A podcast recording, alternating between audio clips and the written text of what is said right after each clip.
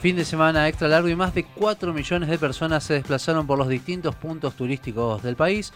El ministro de Turismo y Deporte de la Nación, Matías Lamens, aseguró que el fin de semana dejó números superiores a la prepandemia y que es el mejor fin de semana turístico de los últimos 10 años. Para conocer los números y destinos elegidos que dejó este fin de semana extra largo, estamos en comunicación con Aldo Elías, vicepresidente de la Cámara de Turismo de Argentina.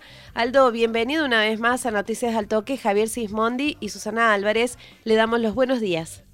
Gracias, buen día, ¿cómo están? ¿Cómo le va Aldo Elías? Bueno, un gusto tenerlo aquí en la mañana de Noticias al Toque. Eh, ¿Qué balance hace de este fin de semana turístico en el país? Y ya, bueno, sin restricciones, pero con protocolos. Bueno, hemos tenido un fin de semana soñado, histórico, en donde la gran cantidad de argentinos que decidieron salir lo hicieron en forma homogénea por todo el país. Hay 23 de las 24 provincias que han tenido un porcentaje de ocupación superior al 80%. Y realmente nos ha tomado casi por sorpresa. No esperábamos un movimiento tan intenso pero las condiciones estaban dadas para que se ocurriera hace mucho tiempo que, la actividad estaba parada o con restricciones o con limitaciones y el proceso de vacunación que ya alcanza el 50% de los argentinos vacunados con dos dosis le ha quitado o le ha dado la posibilidad a mucha gente que hasta ahora estaba sin salir a ningún lado de tomarse unos días de vacaciones con la tranquilidad de saber que hay un hay una población general que está como más cuidada. Más allá de este dato que usted da de que 23 provincias fueron elegidas de las 24 que forman la Argentina, ¿qué ciudades en particular fueron las más elegidas? Y si es Córdoba eh, la que mm, eh, tiene la vanguardia en esto, como dijo el gobernador este fin de semana. La verdad es que hay muchas ciudades y muchos destinos que han tenido porcentaje de ocupación al 100%.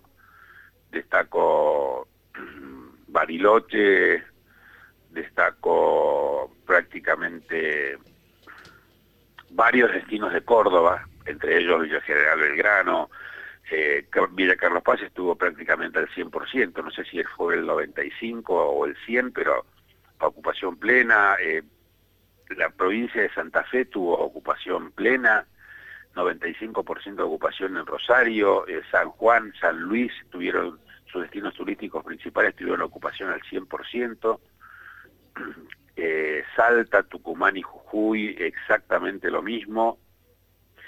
Realmente hemos tenido, eh, perdón, Iguazú al 95%, Ushuaia al, 95, al 90%, realmente este fin de semana no hubo un ganador y uno pueda decir, bueno, este destino se destacó por encima del resto. Ha sido muy pareja la distribución de los argentinos eh, recorriendo, recorriendo el país y por eso esta, esta gran alegría que tenemos, que es eh, cuando las economías regionales, sobre todo aquellas que dependen del turismo, pueden tener estos cuatro días que han tenido con un movimiento económico sumamente importante.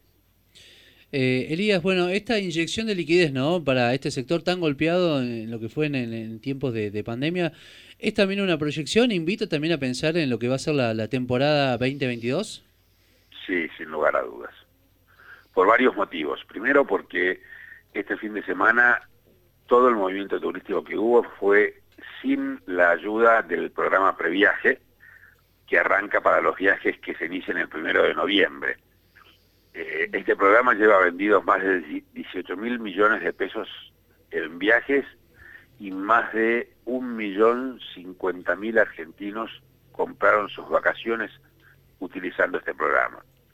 Con lo cual ahí tenemos el primer incentivo fuerte para lo que va a ser la temporada, yo diría a partir de noviembre en adelante. El segundo incentivo fuerte es la apertura de fronteras que se va a dar el primero de noviembre. Con lo cual, del 1 de noviembre en adelante tendremos no solamente el turismo interno con el incentivo del previaje, sino el turismo del exterior, que está prohibido desde marzo del año pasado. Y el resto de los rubros de la actividad turística que estaban prohibidos han sido todos eh, autorizados a, volver a operar como es el caso del turismo estudiantil, de los viajes grupales, de los viajes de jubilados y los congresos y exposiciones.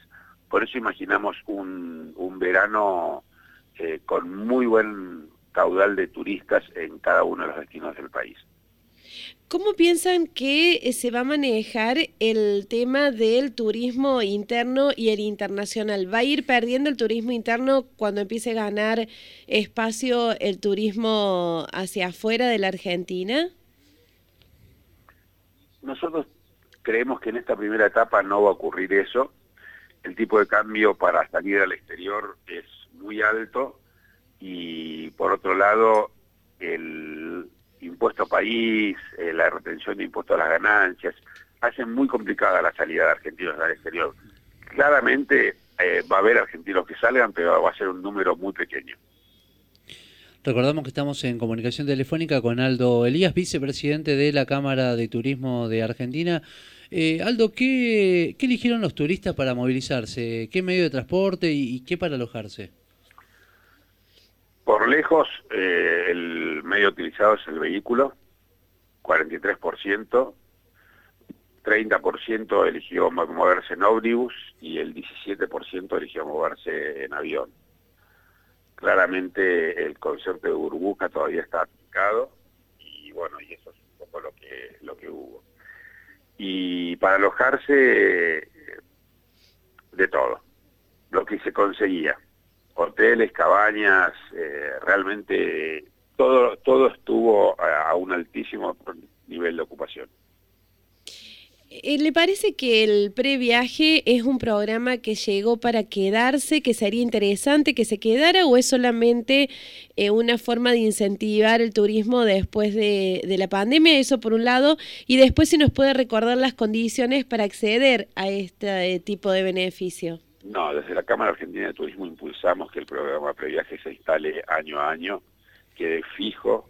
Creemos que es un excelente incentivo para promocionar el país, para evitar que los argentinos salgan del país hacia el exterior.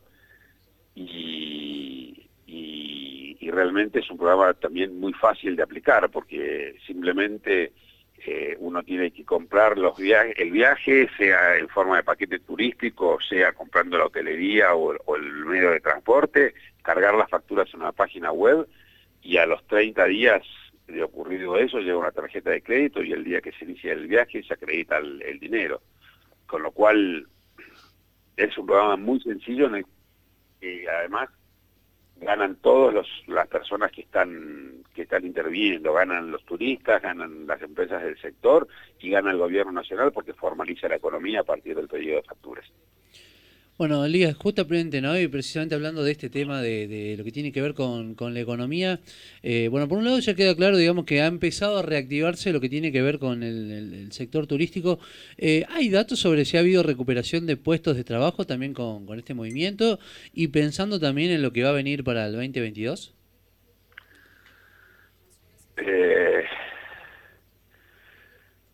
realmente tenemos venimos de 20 meses muy complicados, muy complicados. Va a costar mucho reacomodar la industria del turismo en los niveles prepandémicos, pero tenemos la expectativa de que se pueda lograr, eh, que va a tomar un par de años recuperar a esta actividad y en ese sentido creo que estos, estos, este paso que estamos dando en este momento es, muy importante para empezar a desandar ese camino. Espero que tengamos esperamos tener de alguna manera el acompañamiento de la sociedad en cuanto a mantener los cuidados. Tenemos que evitar el rebrote de, contagios a cualquier precio y a partir de ahí pensar en un horizonte de una actividad plena.